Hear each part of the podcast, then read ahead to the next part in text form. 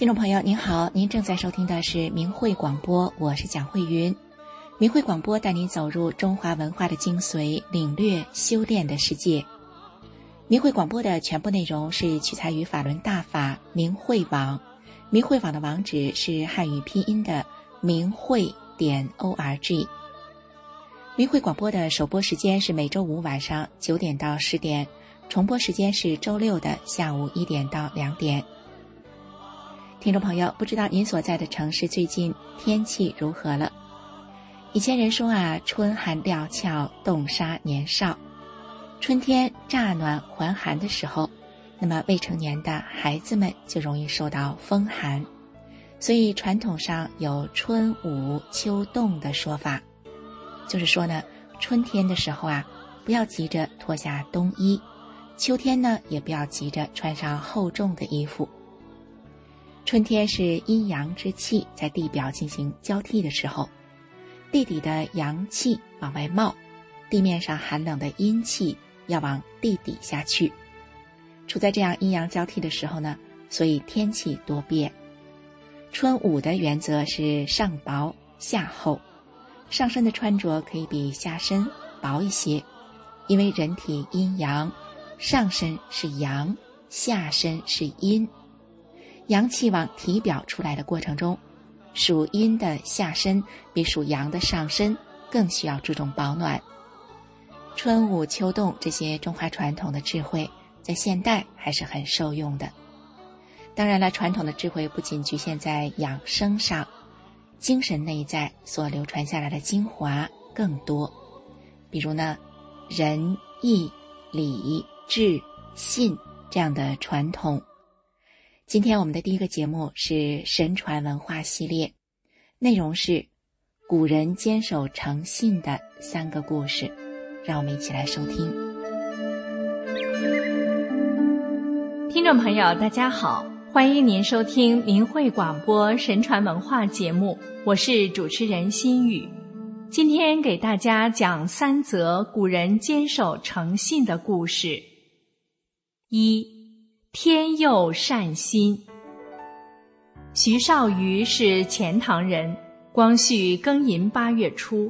他向宜斋借了一百元银币，没有立借据，只口头约定一年以后如数偿还。第二年八月初，徐少瑜病倒了，危在旦夕之际，躺在病榻上的他一直喃喃自语：“还钱的时间快到了，我如果死了怎么办啊？”七七听后对他说：“你借的钱没有借据。”没有履行约定的必要，你就不要愁了。徐少瑜说：“他因为相信我，所以才没要借据。我怎么能自己不守信用呢？”于是让妻子将家中的一柄玉如意和两件狐裘拿去卖了，共卖了九十银元，又从别人那里借了十元。最终在约定的日期如数偿还给了宜斋。没过几天，徐少瑜的病痊愈了。答应别人的事，就应秉持真的原则，无论如何都一定要做到。这是为人处事之本，是一种传统美德。看一看这些不惜身家性命而谨守守信重诺、做人准则的古人。真是令人由衷的钦佩，神迹也可能在这些人生活里出现。第二个故事：季札挂剑。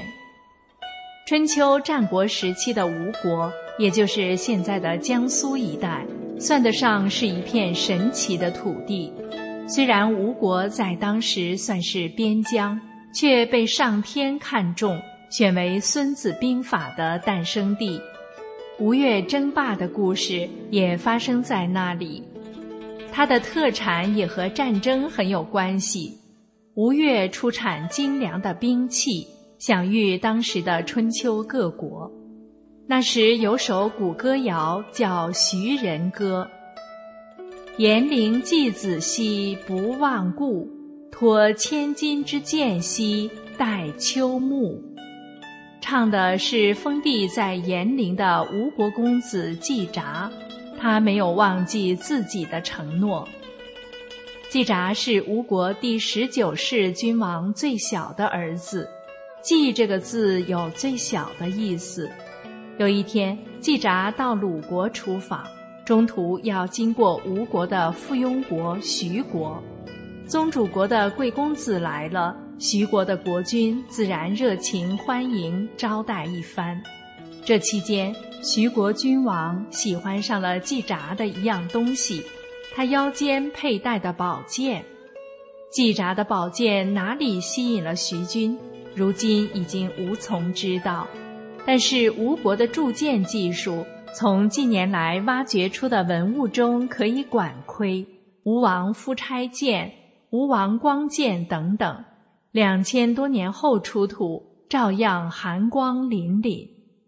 季札此去鲁国，还不是一般的出门，是进行国事访问。宝剑确实不能相赠。按照春秋战国时代贵族的标准，出门是不能不佩剑的，不然就会像女子蓬头垢面出门，出席宴会穿拖鞋一样不合礼节。于是季札决定回国时再将宝剑送给徐君，不过他只是心下暗许，并没有说出口。一年之后，季札回到了徐国，却发现徐君去世了。可是宝剑还是要送给徐君的。后来他将宝剑挂在徐君墓前的树上，自己离去了。季札说。上次我经过徐国的时候，从徐君的神情上知道他很喜欢这把剑，但我还要出使，不便把剑献给他。虽然这样，但我在内心里已经将剑赠与徐君了，不能因为他的亡故就违背原先的承诺。古人知道，亡故的只是人的躯体，真正的徐君。在季札真念移动之际，已经收到了这把守信之剑。所谓“人心生一念，天地尽皆知”，天地都知道了，天地中的徐君当然也能知道。最后一个故事：恪守真意，三十年如一日。程允元。字孝思，他家世代都是淮南地区的望族。父亲程勋柱贩卖咸豆荚，往来于淮阳间，可生意日渐没落，于是放弃了这个行当，游学于京师北平。北平平谷县有个人叫刘登庸，当时要进京候选布曹的官职。碰巧与程勋柱邂逅于旅店里，二人相谈甚欢，聊起家中儿女，于是双方缔结为儿女亲家，定下婚姻之约。当时刘女和程子还只是稚龄年纪而已。后来刘登庸任职河东蒲州太守，六十多岁仍无儿子，衙署中唯有老妻与弱女。奴婢数人而已。不久，刘妻过世，太守倍感凄凉唏嘘，也得了病。临终前告诉女儿：“淮南的程允元是你的夫婿，是经过我们两家父母之命、媒妁之言定下的，你应谨记不忘。”他死后，刘女扶柩归葬返家。程勋柱自刘登庸就任后，不几年也故去了。程允元丧服期满，正打算到山西，听说岳父病故，就直奔平谷县而来，查访其乡里邻居，说刘女葬亲之后不知去哪儿了，留下几间老屋，至今门户紧闭。程子想。自己一身寒酸落魄，走了数千里路，手上的钱也快用尽了，这该如何是好？正为难之际，适逢一侠客慷慨解囊，赠以鹿资装备，这才得以辗转南归。而刘登庸也因为居官清廉耿介，死后囊中毫无剩余，刘女只好以待人缝纫，依靠做针线度日。邻里中的熟人大多认为她贤淑温婉，因此求婚者摩肩接踵，络绎不绝。刘女每每以实相告，说自己早就有未婚夫了。而那些人根本不信。刘女有个姑母在金门接引安出家为尼，刘女为了躲避说媒，只好偷偷前往安中依靠姑母。老尼劝她也剃度算了，刘女说：“身体发肤受之父母，岂敢毁伤？而且父亲于弥留之际。”还谆谆告知与程生有婚姻之约，侄女咋敢违背呢？所以我出于不得已，只能密寄萧生投奔您而来，以杜绝乡邻悠悠之口。至于因为削发剃度而改变原本的容貌，那侄女是绝不敢听命的了。于是刘女从此深藏于密室。虽是三尺孩童，也不得见。每日朝夕，只是仰天默默祝祷，期望能见程生一面，就死而无憾。而程孝思归家以后，每日生计一发困顿，也有人劝他另行匹配，得个帮手，共同奋斗。小厮神情郁闷，悄然不乐地回答。刘女生死存亡尚未可知，倘若死了，则这事儿就完结了；如果她还活着，一直为我守着贞节，待字闺中，而我就这样在不明真相之下对她弃于不顾，绝对是不应该的。就这样，程孝思一人独处，几乎达三十年，年近五十了。粗茶淡饭仍然不能自足，后来在漕运的船只上谋得授课一职，随着跑船南北往来，年年习以为常。乾隆丁酉年四月，舟船停靠于金门，孝思与船上的旗丁登岸到茶肆喝茶，恰巧有人在谈论刘女之事，他仔细听着。终于知道了刘女的消息，马上到接引庵求见。老尼为他陈述始末之后，老尼又把程子的情况转述给刘女听。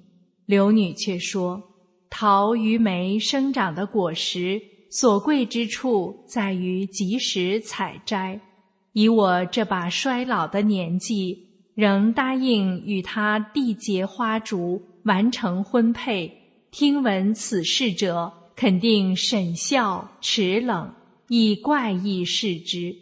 我在此敬谢成君一番诚意，该怪我俩三生缘分浅薄。我还有啥话可说呢？程子诚心邀之再三，可他始终仍是不答允。程孝思无奈。就去到县衙，长吁短叹地告诉了当地的县令金之中。金县令是个全心为民的良吏，听毕即刻直奔安中，反复劝导小玉，并责以大义。第二天，终于把刘女接进衙署，与程孝思成婚，结为连理。一个是矿夫，谨守道义。从无侠邪不当之由，一个是处子，怀着贞洁，不做失去时机之怨恨。虽然两人年龄都五十有七，却齿未动摇，发未苍白。不知道的人都以为他俩只是四十多岁而已。自古至今，真义之人不少。可从来没有像程刘二人，在相隔数千里之外、素未谋面又音讯不通、生死不知的情况下，彼此却各自视志贞洁、守义，积三十多年仍如一日这样的表现。最终，上天庇佑善人，在颠沛流离、连年困苦。百折不挠之后，为之成就天作之合。后来金之中县令不但成全他俩的美事，更为他们申请精阳与褒奖，又考虑这对义夫真妇无盘缠归家，无以养家活口，首先捐出微薄的官俸。并倡议几位往日曾从事贩卖咸豆荚的商人及绅士共襄盛举，一时倾力相助者甚多，不管金银或物资，纷纷慷慨解囊。如此一来，夫妇俩得以买舟南返，构筑屋室，安置家产，朴素简约的持家过日子。有从淮南回来的商客谈起，说孝思回家后一连生了两个儿子，刘女快六十岁了还能怀孕，这又是前所未有。难道不是慈悲的上苍为了奖赏他俩的善良，想方设法为其曲意周旋、扭转、保护，不使他们有一丝一毫的缺陷？并以此事来劝醒世人，该信守然诺吗？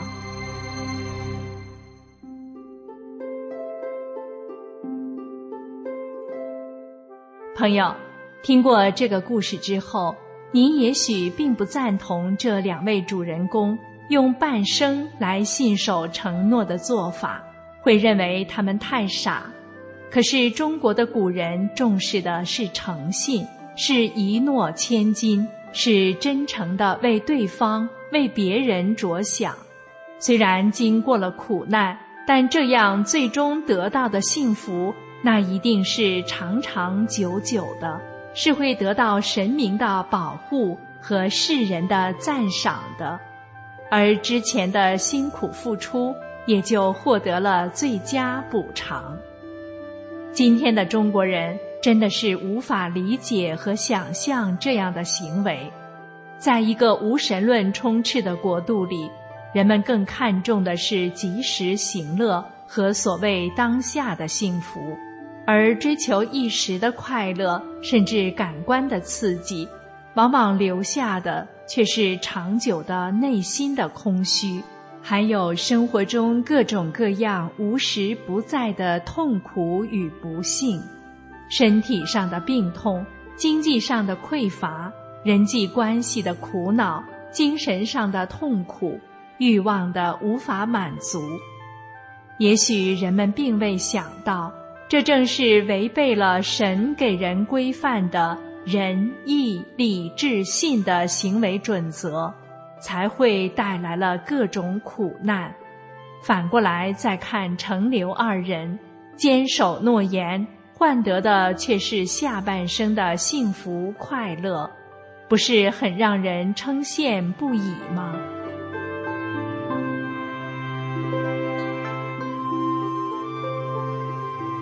听众朋友，今天的节目就到这里，感谢您的收听，我们下次再见。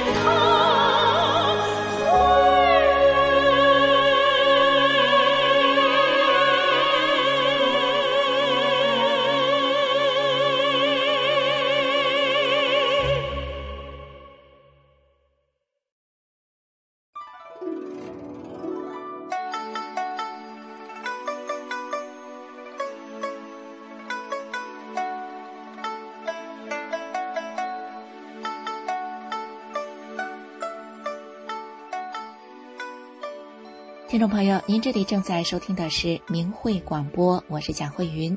明慧广播带您走入中华文化的精髓，领略修炼的世界。明慧广播的首播时间是每周五晚上九点到十点，重播时间是周六的下午一点到两点。我们刚刚听到的这首歌曲名为《思故国》，不知道您听完刚才的歌曲和故事，是否也跟我一样？生出了思古幽情呢。虽然有些故事啊，从现代的角度看，有些觉得不可思议。比方呢，我们刚才听到的第三个故事，为了素未谋面，没有音讯，只是双方父母当年的相互承诺，几乎要虚度了彼此的人生。这对非常看重爱情的现代人来说，应该已经不是不可思议可以形容了吧。我也觉得呢，这个故事挺特殊的，也不是说鼓励大家应该要这样做。不过呢，我觉得这个故事反而更容易让我们看出来，不同的人，他所看重的价值是不一样的。其实呢，不知道听众朋友您是否有观察到啊？我们每个人都是愿意为自己看重的价值而牺牲忍受的。很多父母和子女的关系不就这样吗？只是呢，我们是否清楚？自己看重的价值是什么？我觉得这一点呢，我们或许更需要去思考一下。接下来的这个节目呢，是一个颇有古风的现代故事，故事的题目是《婚后载物》，当代震烁古今的坚贞。这个故事出自于长篇纪实系列《一百个中国家庭的故事》，让我们一起来收听。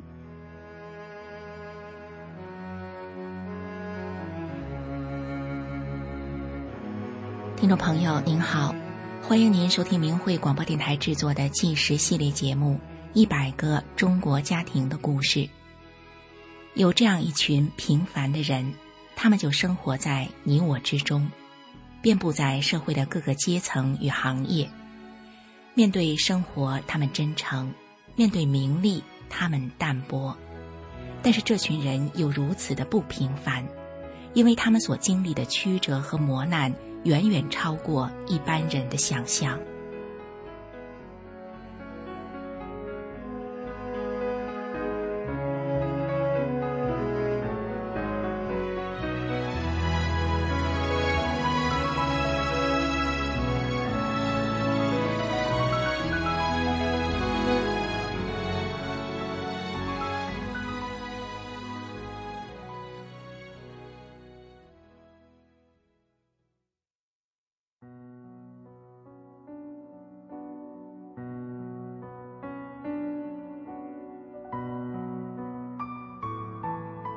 俗话说：“久病床前无孝子，久穷家中无贤妻。”若要在身无分文的情况下，长期照顾重度瘫痪的丈夫，可以坚持多久呢？一个月、一年，还是五年？刘新颖，她坚持了整整十三年。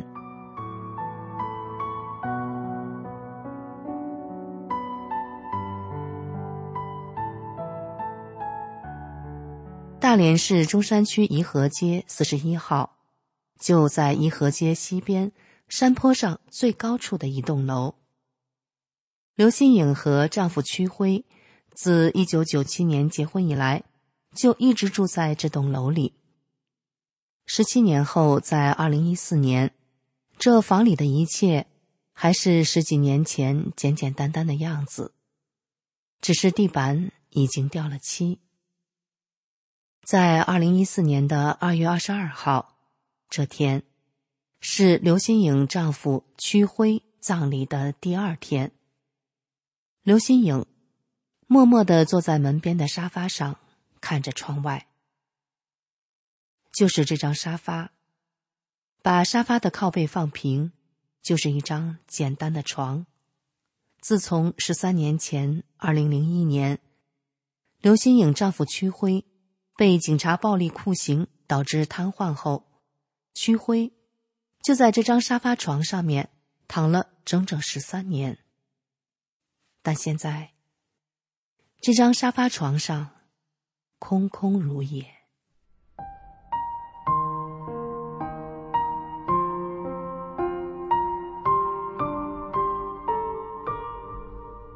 刘新颖慢慢的在这张沙发床上躺了下来。她想体会丈夫屈辉躺在这里的感觉。刘心莹躺在沙发床上，她能够看到的，就是这间十三平米的小屋，和床头斜上方窗外的一片天空。这些，就是丈夫屈辉。这十三年来能看到的一切，寒来暑往十三个春秋，有多少流云飘过，又有多少飞鸟掠过那一片寂寞的天空。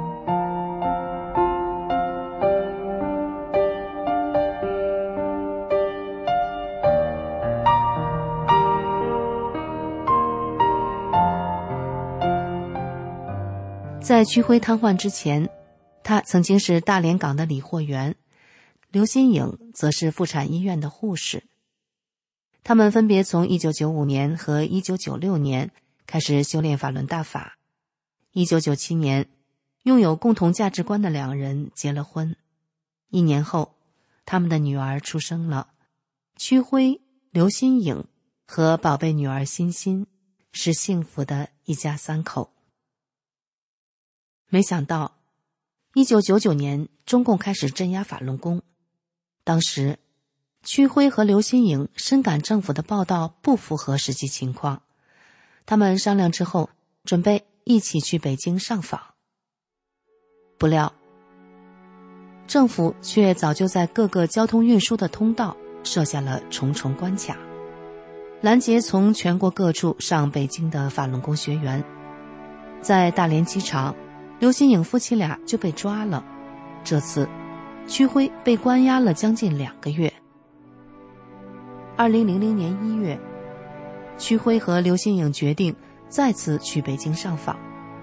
这一次，两人成功的到达了天安门广场，但是，他们却在警察的抓捕中失散了。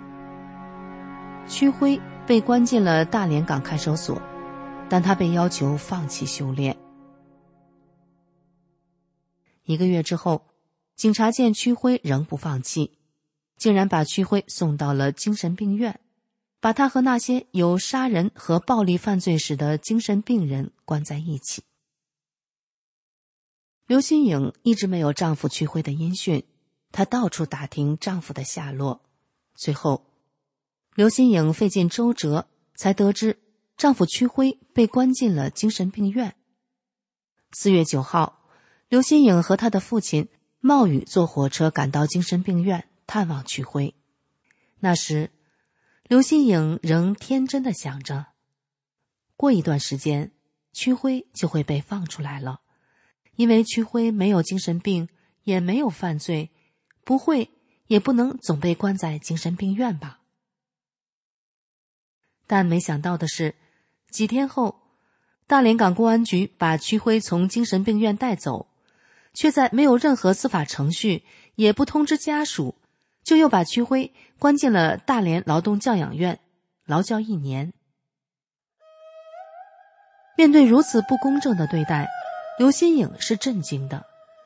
震惊的刘新颖决定再一次到北京，用合法并且和平的上访方式，告诉世人：法轮大法好，修炼是人民的权利，这是一场不应该发生的迫害。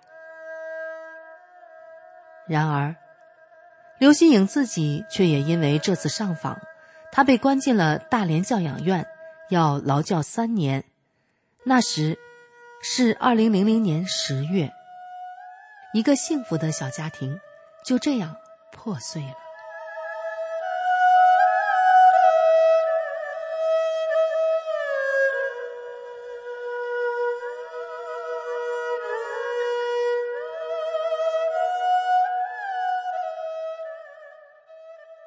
二零零一年三月十九日，距离屈辉劳教期满释放还有二十五天。屈辉就快能和两岁的女儿欣欣团聚了。可是，就在这一天，在高强度的劳动和一连串的洗脑措施之后，在身心两方面针对法轮功学员进行的转化计划无效后，劳教所开始了所谓的强制转化行动。这天下午，教养院组织了大批的警察，集中了全院的高压电棍、胶皮棒和手铐，一辆辆救护车也载着氧气袋开进了教养院。这场所谓的强制转化从三楼开始，坚持信仰的法轮功学员被一个个带进房间里，警察们手拿电棒或硬棍，围着法轮功学员，要求他们在转化书上签字。有一位学员问要转化他的人说：“我修炼真善人，就是想做一个好人，比好人还要好的人，你让我往哪里转呢？”那人却回答：“只要你不信真善人，吃喝嫖赌你随便干，我们都不管。”学员拒绝了，拒绝转化的法轮功学员立刻被警察和犯人们群起攻击。电棍、胶皮棒没有间断的、重重的打在学员们的身上，强大的电流让学员立刻就喷出了鼻血。在电力的攻击下，有人全身抽搐，大小便失禁。三楼法轮功学员们凄厉的惨叫声传到了二楼，在二楼的法轮功学员听到惨叫声后，纷纷站了出来，他们要求警察停止使用酷刑。然而这时，一帮警察领着一群犯人冲到了二楼。他们粗暴地把二楼的法轮功学员拖到走廊里，一时之间，电棍放电的噼里啪啦声响也在二楼到处响起。法轮功学员们痛苦的喊叫、呻吟声紧接着充满了整栋楼，楼道里弥漫着皮肉烧焦的味道。警察和犯人们边打边咒骂、叫嚣。这所谓的强制转化，就仿佛一场癫狂的恶魔狂欢。被摧残的法轮功学员横七竖八的倒在走廊里，有的口吐白沫，有的痛苦呻吟。长时间的电击让学员全身满是水泡，血肉模糊，鲜血淌了满地，景象惨不忍睹。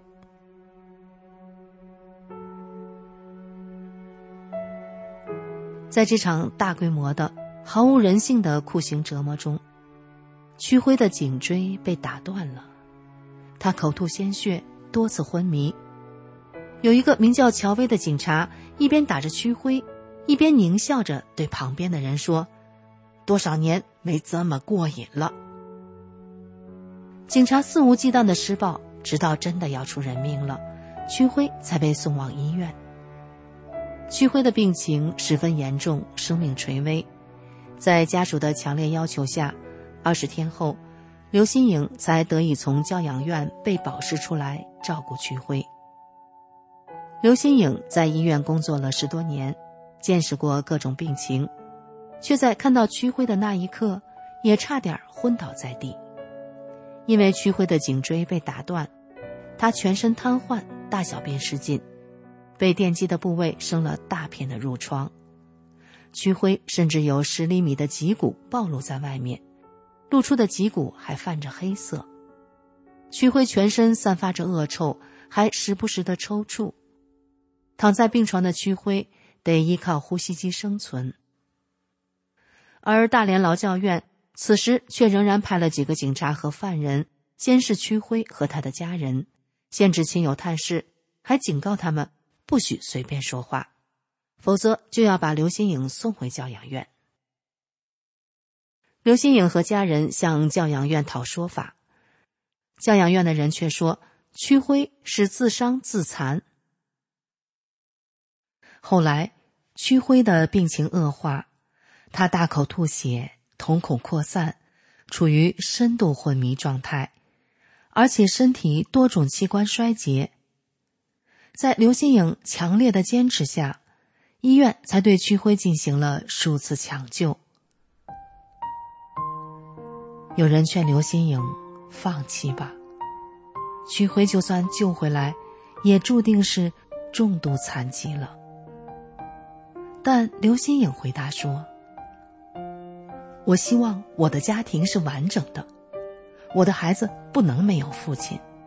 不管别人说什么，屈辉是什么样的情况，我都希望他好好的活着。”刘新颖坚定地说：“我可以付出一切。”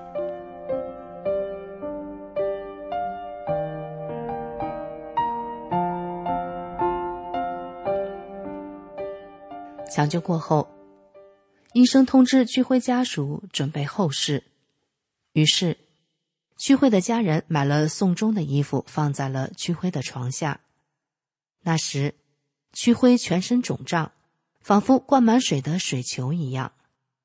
当时，医生告诉刘新颖，器官衰竭的屈辉随时都可能死亡。如果拔掉呼吸机，停止治疗，屈辉维持不了二十四小时。但是刘新颖仍不放弃希望。刘新颖记得许多身患绝症的法轮功同修，因为修炼不药而愈的真实事迹。她希望这样的奇迹也能在丈夫的身上出现。在问过屈辉意愿后，为了摆脱和教养院继续扯皮，刘新颖没有向教养院提出任何赔偿条件，他主动签字出院回家。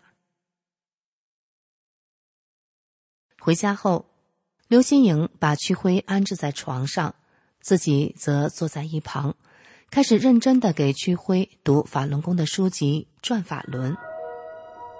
而奇迹很快就发生了，当天，屈辉不仅能自己呼吸了，他还大量排尿，排出的尿液多达十六斤。就这样，回家的第一天，没有呼吸机的屈辉活了下来。之后的几天，屈辉仍然继续大量的排尿。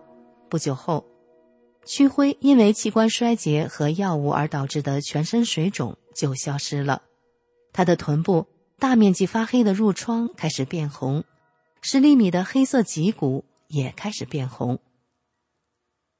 尽管屈辉奇迹般的活了下来，但是因为酷刑而造成的内伤，引发了腹膜炎。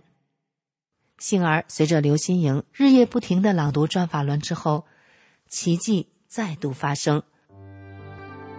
上千毫升的脓液从屈辉溃烂的生殖器破口排出。虽然脓液恶臭无比，但是刘新颖丝毫不嫌弃，她细心的亲手把这些脏臭的脓液擦拭干净，并替屈辉更换被褥。后来，屈辉的内脏还大出血。流不尽的鲜血从溃烂的破口流出，比妇女分娩时的大出血还可怕。看到这情况，刘新颖先是吓了一大跳，但她立刻又明白过来了，这一定是在帮屈辉已经药物中毒了的身体进行大换血。刘新颖耐心地处理屈辉排出的各种污秽，并温柔地帮丈夫擦拭身体。等屈辉不再流血后，刘新颖根据他的专业知识判断，按照出血量估算，屈辉全身的血液不止换了一两次。屈辉因为中枢神经严重受损，经常会莫名的发高热或者是痉挛抽搐。屈辉的抽搐会剧烈到整张床、整个房间都在颤抖。甚至连邻居都被影响的无法入睡。刘新颖一直在屈辉的沙发床边打地铺，以便能够时时刻刻看护病情还不稳定的屈辉。刘新颖几乎不能睡觉，或者是只能睡短短的一两个小时。大部分的时间，刘新颖都在照顾丈夫，或者为屈辉一遍又一遍的读法轮功师傅的书。从回家的第一天开始，刘新颖每天都给屈辉读法轮大法的书籍，从不间断。当刘新颖实在累得受不了，她就练功两个小时。之后，刘新颖又继续不眠不休的照料丈夫。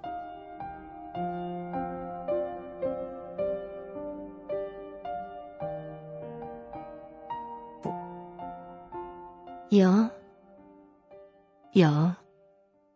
屈辉总是这样亲昵的叫着刘新颖，影，影，喝水，影，翻身。屈辉都是这样轻轻的呼唤着刘新颖。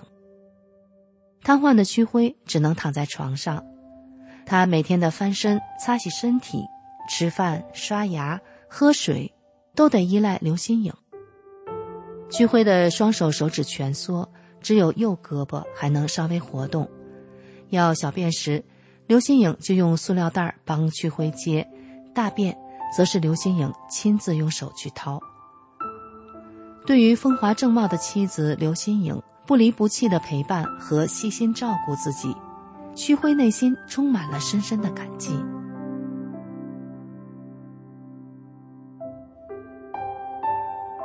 只能躺卧在沙发床上的屈辉，平日里，除了刘新颖不断忙碌的身影外，床头斜上方窗外的那片天空，是屈辉唯一能看到的外面的世界。天气好的时候，日光就透过窗户照进室内，然后随着时间推移，阳光渐渐的隐去。在夜深人静的时候。他们家里亮起了灯，刘新颖平稳的读书声贯穿着静谧的夜晚。直到刘新颖累了，法轮功悠扬祥和的练功音乐就陪伴着他们，跨越黑暗，迎接天边重新绽放的光亮。这样的场景，在他们的家中，整整延续了十三年。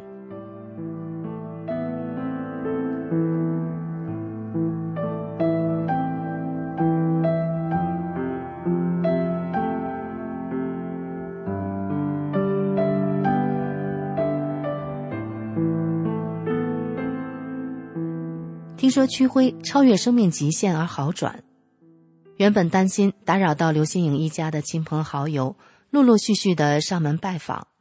刘新颖的医院同事也来了，他们都知道出院前，屈辉因为药物中毒已经无法用药了。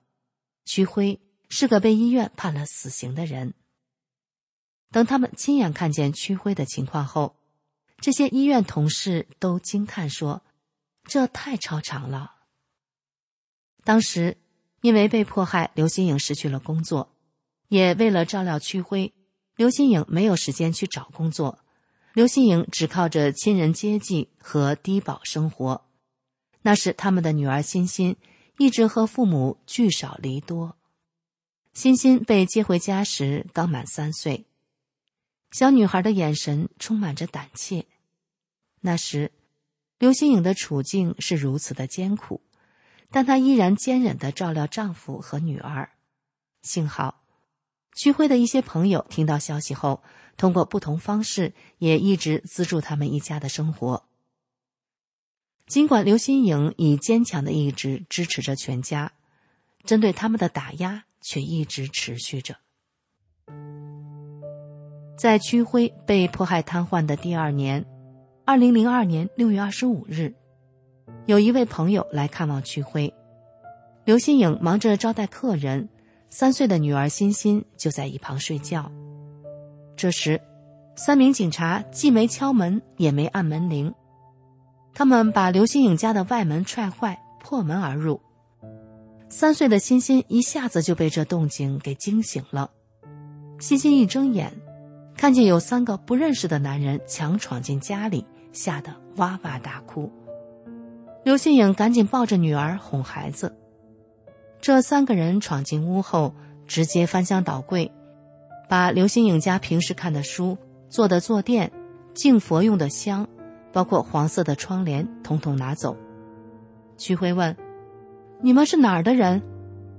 他们回答：“特别行动组在执行命令，不许说话。”但这些人却没有出示任何身份证或搜查证。最后。三名警察说区辉一家反政府，没给刘新颖任何收据，就带走了他们家的物品，还把来拜访区辉的朋友也抓走了。警察并叫刘新颖带着孩子跟他们一起走，但刘新颖没有听从他们。这次的事情过后，他们的女儿欣欣因为受到过度惊吓，大病一场。小小的欣欣有太多的疑惑。有一天，欣欣问妈妈：“为什么别人的爸爸是站着的，我的爸爸是躺着的？”刘新颖不知道该怎么回答。他如何去跟欣欣说明这个迫害的残酷？难不成要跟女儿说，这个社会是一个是非黑白颠倒的社会？刘新颖看着欣欣，从那时起，刘新颖在心中暗自做了一个约定：妈妈一定要为爸爸昭雪，为你爸爸讨一个公道。刘新颖不想让欣欣纯真幼小的心灵只看见社会的阴暗，刘新颖要让女儿知道，正义可以伸张，光明也可以重现。刘新颖拍摄了几张屈辉伤残的照片，写好控告书，还让屈辉口述了一封告大连市民书。刘新颖向大连市民揭露他们一家受到的肉体上、经济上和精神上的残忍迫害。刘新颖拿着照片，拿着控告书，勇敢的走遍了各政府机关。了解迫害真相的人们震惊了，纷纷指责教养院的恶行。甚至有市民深受感动，按地址找到区辉家，要给予他们经济上的帮助。从二零零四年到二零一四年，刘新颖不知走过多少政府部门，控告信也不知发过多少封。在刘新颖一边追寻着正义的过程中，另一头，她仍然是丈夫区辉和女儿欣欣最稳固的支柱。有，喝水。有，翻身。十三年来，屈辉的呼唤，是刘新颖最熟悉的声音。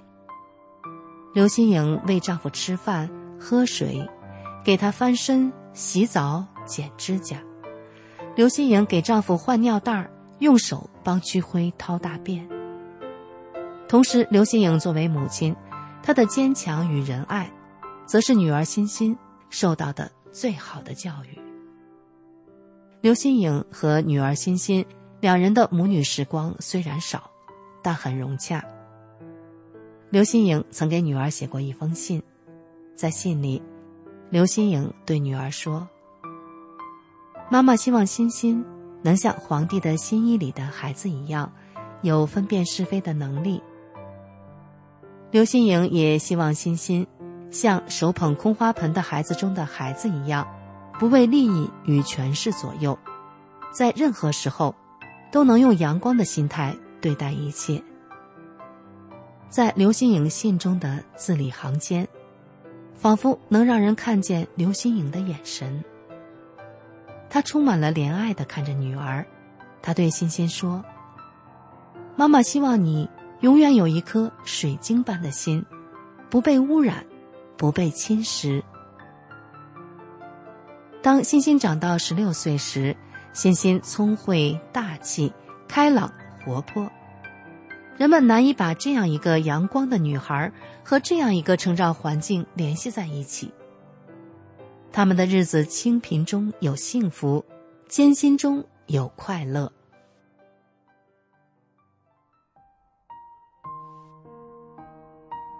二零一四年二月十九日，一个春寒料峭的日子。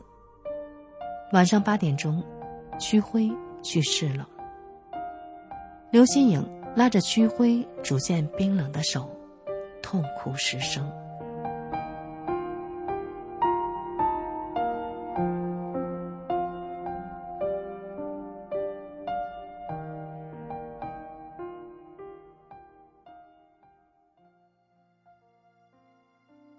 听众朋友，十三年来，独立照顾瘫痪在床的丈夫。刘新颖是深受迫害的屈辉最温柔厚实的依靠。婚后再悟，万物滋生。十三年的不离不弃，刘新颖的坚贞震古烁今。所谓的坚强，并不是他能战胜所有的事情，而是他在任何的困境中，依然能保有善良，滋养着周围的人与事。刘心颖是坚强的，在她的滋养中，她的女儿欣欣虽然身处黑暗，却依然能迎向天地中的阳光灿烂。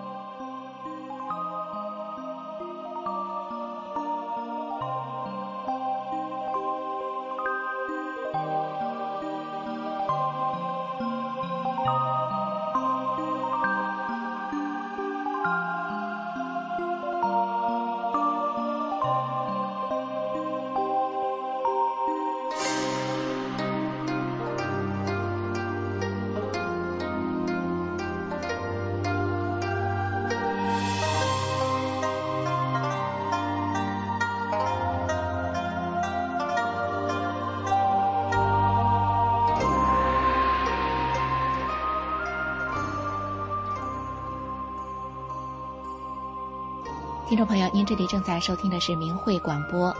今天一个小时的节目就到此结束了，我们下周同一时间空中再会。